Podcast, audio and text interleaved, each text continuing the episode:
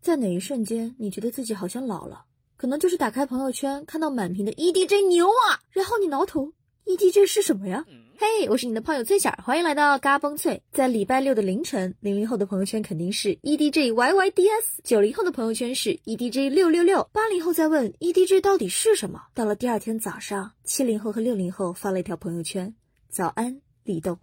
在冰岛时间二零二一年十月六号，中国时间二零二一年十一月七号，英雄联盟 S 十一总决赛，中国 LPL 赛区战队 EDG 以三比二战胜了韩国 LCK 赛区战队 DK，获得二零二一年英雄联盟全球总决赛冠军。当你知道 EDG 是一个战队之后，接踵而来的问题可能就是英雄联盟全球总决赛是个怎样的比赛呢？英雄联盟全球总决赛是英雄联盟这款游戏一年一度的最为盛大的比赛，同时全球总决赛也是所有英雄联盟赛事中最高荣誉、最高含金量。最高竞技水平、最高知名度的比赛，全球总决赛迄今为止已经举办了 S 一到 S 十一十一届的比赛，而参赛者都是来自各大赛区最顶尖水平的战队。全球一共有十二个赛区及联赛，分别是中国 LPL、韩国 LCK、欧洲 LEC、北美洲 LCS、独联体 LCL、巴西 CBLOL、东南亚 PCS、拉丁美洲 LLA、土耳其 TCL。大洋洲 LCO、日本 LGL 和越南 VCS。而在今年全球总决赛的冠军争夺当中，中国战队 EDG 战胜了韩国战队 DK，拿到了冠军。打一个不恰当的比方，你可以想象成在世界杯的舞台上，中国队夺冠了。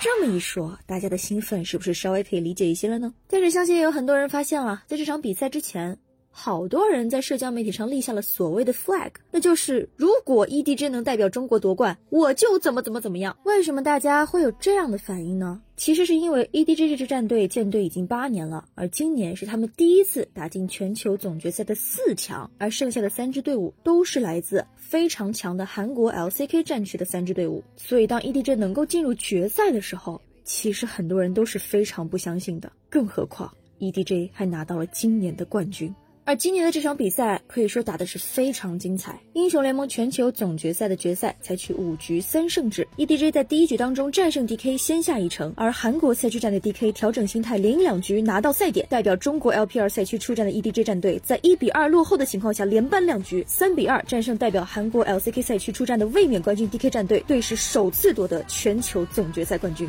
而 EDG 也是英雄联盟全球总决赛举办十一年以来第三支获得全球总决赛冠军的中。国战队此前，IG 和 FunPlus 分别在2018和2019年夺冠，EDG 的这个冠军含金量非常高。而2021英雄联盟全球总决赛 EDG 夺冠也是引发了热议，不少高校其实都开设了电竞专业。今年六月，南京传媒学院电竞学院首届电竞专业学生也毕业了，到目前为止，就业率达到了百分之九十四点五，有百分之六十二的学生从事了电竞相关工作，去向包括了电竞俱乐部、游戏制作公司、赛事运营公司等。二零二零年，我国游戏产业收入达到了两千七百八十六亿元，海外收入也首次破千亿。电竞人才的需求其实是非常庞大的，但是目前院校在电竞师资学科建设等方面还是存在短板，所以未来会不会有更多的人投入到电竞行业，我们也可以稍微期待一下。但是对于比较小的朋友们来说，一定要分清楚喜欢打游戏和电竞的区别。就像你平时喜欢踢足球和被选进国家队去踢世界杯，还是有非常大的差距的。不过最后，银龙重铸之日，骑士归来之时，让我们恭喜 EDG，中国是冠军。